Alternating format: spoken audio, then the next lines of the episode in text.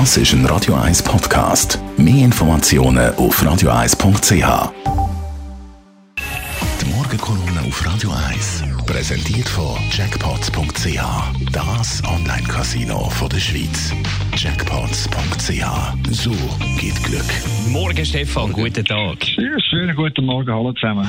Am 7. März stimmt das Schweizer Stimmvolk über die Krafttretung vom Freihandelsabkommen mit Indonesien ab. Mit solchen Abstimmungsthemen haben wir äh, uns schon länger nicht müssen auseinandersetzen und es ist natürlich komplex, das Stimmbürgerinnen und Stimmbürger äh, näher zu bringen. Was ist deine Meinung dazu?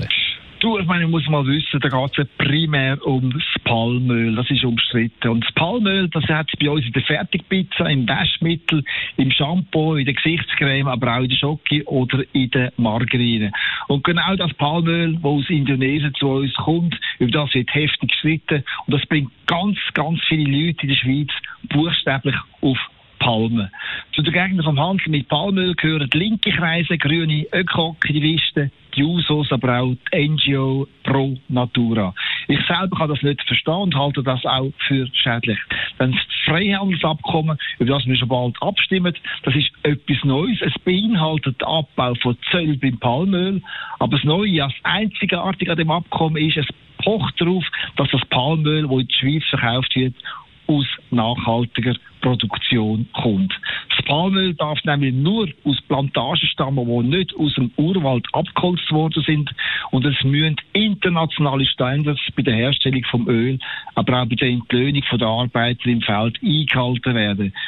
Die Standards sind übrigens vor vielen, vielen Jahren vom WWF, wo der Sitz in der Schweiz hat, aber auch von der, unserer Migro aufgestellt und eingeführt worden. Und es sind die strengsten Regeln, die es beim Palmöl überhaupt weltweit geht. Und die sorgen dafür, dass definitiv mehr Nachhaltigkeit in der Palmölproduktion stattfindet. Mit anderen Worten, über was wir Anfangs März abstimmen, ist also ein Freihandelsabkommen, wo will, dass bei uns nur noch nachhaltiges Palmöl auf den Tisch kommt, umso unverständlich ist es in meinen Augen, dass gerade Ökokreise gegen das Abkommen auf Barrikaden steigen. Aber die Standards, die bergen natürlich auch Risiken. Ja, das ist sicher so. Theoretisch ist es möglich, dass die nicht eingehalten werden. Aber es gibt im Freihandelsabkommen, auch das ist neu, Kontrollmechanismen. Etwas, wo es übrigens gar noch nie gegeben hat weltweit. Es gibt also klare Abmachungen, wie das Öl hergestellt werden muss. Es, es muss rückverfolgbar sein, bis in die einzelnen Plantagen runter. Und das geht nur, weil jeder Produktionsschritt fein säuberlich dokumentiert werden muss. Und dann werden Kontrollen vor Ort stattfinden und wer beim Tricksen verwünscht wird, der zahlt den Bus und der darf nicht mehr in die Schweiz liefern. Und das glaube ich, das schreckt potenzielle Bescheisser in Indonesien ab.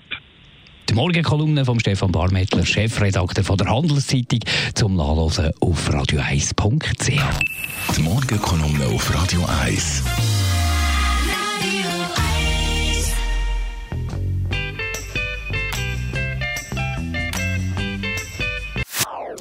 Das ist ein Radio 1 Podcast. Mehr Informationen auf radio1.ch.